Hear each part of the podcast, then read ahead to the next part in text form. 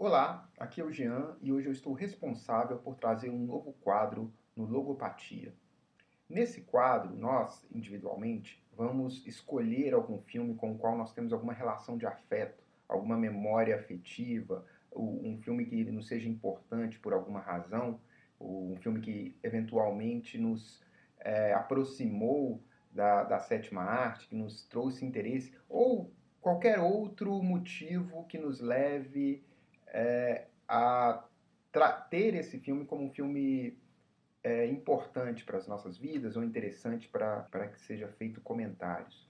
É, nesse quadro, nós podemos trazer curiosidades ou então fazer comparações é, se o filme foi baseado em fatos reais é, ou em uma obra literária. Podemos fazer críticas ao filme, é, críticas técnicas, enfim. E para dar início a esse novo quadro, eu escolhi o filme The Doors, de 1991, dirigido por Oliver Stone, cujos principais papéis ficaram nas mãos de Val Kilmer e Meg Ryan. You know the day destroys the night. Night divides the Sides are being chosen. The planet is screaming for change, Morrison. We gotta make the myths. O filme ele retrata a banda The Doors, que foi uma banda bastante importante nos anos 60 é, ela surgiu ali no, nos meados, no início da primeira metade dos anos, no final da primeira metade dos anos 60 e se estendeu até o início dos anos 70. A banda era formada por Jim Morrison nos vocais, Ray Mazarek nos teclados, é, Rob Krieger na guitarra e John Desmond na bateria.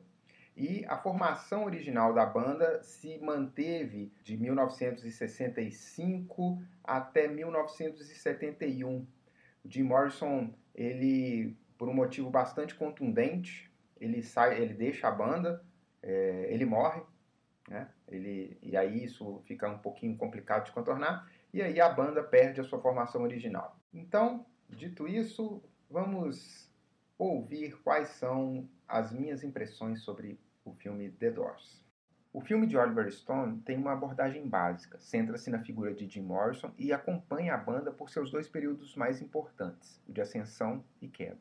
O sucesso inicia em 1967, quando a banda grava o seu primeiro disco, e a queda ela tem início em 1969, após um show em Miami, quando o Jim Morrison é acusado e chega aí a julgamento, é condenado, inclusive, por exposição indecente, linguagem indecente, por provocar distúrbio e estar bêbado em público.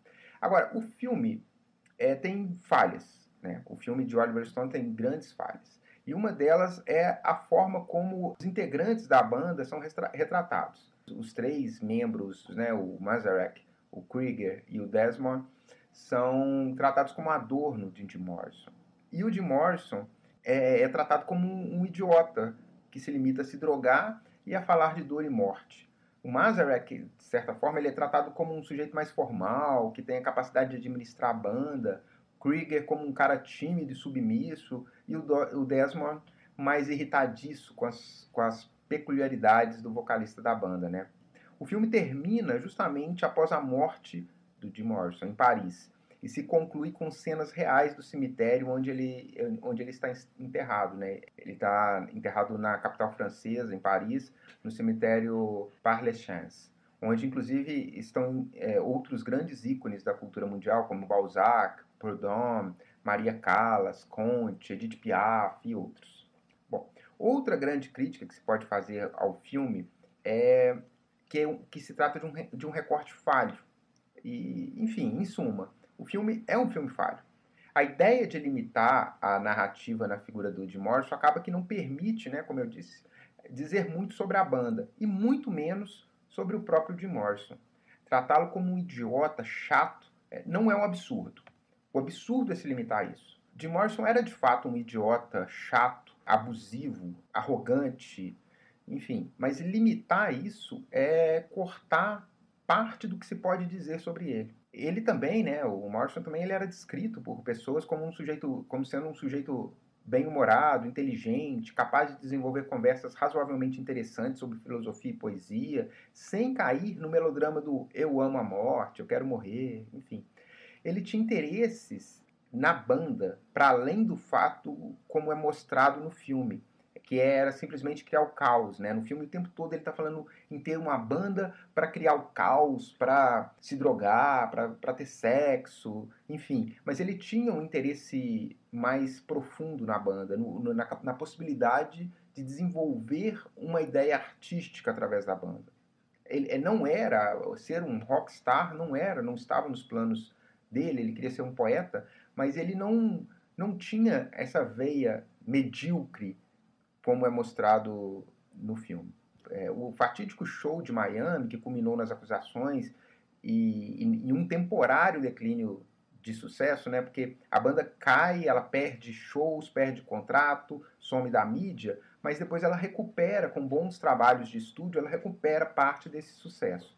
Mas enfim, esse fatídico show é, é, é até interessante para retratar o, o quanto que que o Jim Morrison tem para dizer em termos de conteúdo. Né? Nessa época, ele estava envolvido com o teatro e, e fazia leituras é, sobre teóricos do teatro. Ele, ele tinha assistido, poucos dias antes, ele tinha assistido uma peça que, que se apoiava no, no Teatro da Crueldade, desenvolvido por Arthur. Ele, ele lia Arthur na época.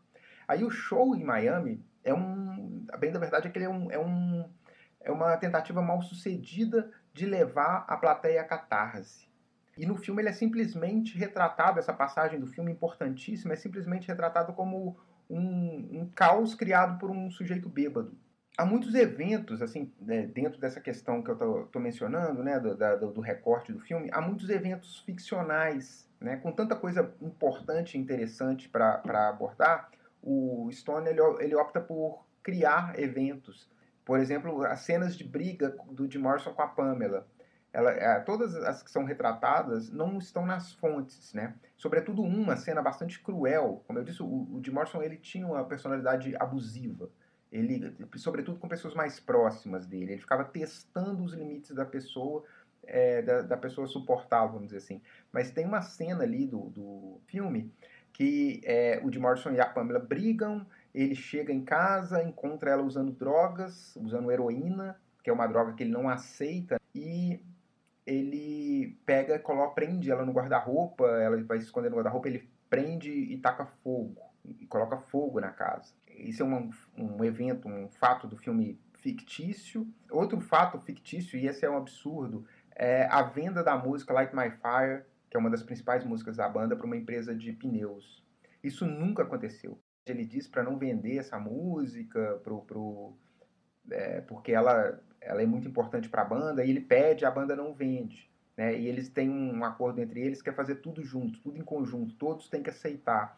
E ele, o Jim Morrison pede para não vender, e a banda cede isso. Ele até faz uma piada depois do show de, de, de Miami, dizendo que queria ver alguém querer comprar a música agora, depois de toda a repercussão negativa que a imagem da banda sofreu depois daquele show. Mas então, esse é outro fato fictício que é, que é colocado no filme, né? Há, há, certas distorções temporais, né, como por exemplo o início do relacionamento do Jim com a Pamela, o encontro do Jim com a Patricia, é, que é uma outra mulher com quem ele se envolve. Aliás, ela sintetiza ali boa parte das outras mulheres com quem o, o Jim Morrison não era um, uma figura monogâmica, né, ele não acreditava na monogamia e ele tinha muitas outras relações, a própria Pamela também. A Patrícia sintetiza várias das mulheres com as quais ele teve relação. É, é, bom, mas é claro, né? Não é possível mostrar tudo. Não dá para mostrar todas as vezes que a banda, a, que a banda foi demitida e recontratada é, pelo Whiskey a Google, é, que, é, que é uma casa de shows de Los Angeles que eles tocaram por um período. No filme mostra a última ocorrência desse, de um show lá, né? Que é, que é justamente a última demissão que eles têm, que é quando o Jim Morrison inclui pela primeira vez a passagem edipiana na música The End, né? Quem tiver interesse, eu não vou dar spoiler da música aqui para quem não conhece, mas é, a música tem uma passagem bastante polêmica. Embora a gente saiba que não dá para mostrar tudo, também não dá para concordar com as escolhas do diretor, do Oliver Stone. Então, o filme, o filme, portanto, ele poderia ser dito como um filme levemente baseado em fatos reais. Né? Ele tem um contexto bastante simplório, ele é um filme bastante simplório. E aí vem a pergunta, então, né? Por que gravar esse episódio piloto sobre um filme que não é tão bom? Bom, aí eu vou dar algumas explicações. Porque, primeiro, The Doors foi a minha banda preferida na adolescência. Hoje, eu confesso, não tenho mais banda preferida. Mas as músicas do, do, dos Doors ainda, ainda são as minhas preferidas. Segundo, é justamente porque o filme é mal feito. É, e embora eu não seja o primeiro a verificar a, e a dizer isso, né, verificar as falhas do filme e apontá-las, acho que eu queria dizer dizê-las também. Por fim, embora o filme seja fraquíssimo, foi ele que me fez conhecer o The Doors. E ele só é legal como um resumão musical da carreira da banda. No filme tocam muitos dos sucessos e, e apresenta a banda para quem quiser se aprofundar mais. Essas são as razões. É, eu vou passar para uma parte final aqui que eu queria comentar algumas curiosidades sobre o filme. Para começar, como curiosidade, o próprio Oliver Stone ele faz uma ponta no filme. Ele é o professor do curso ali no, no, na, numa das cenas iniciais, quando o Jim Morrison parece que está sendo avaliado, uma espécie de trabalho de conclusão de curso.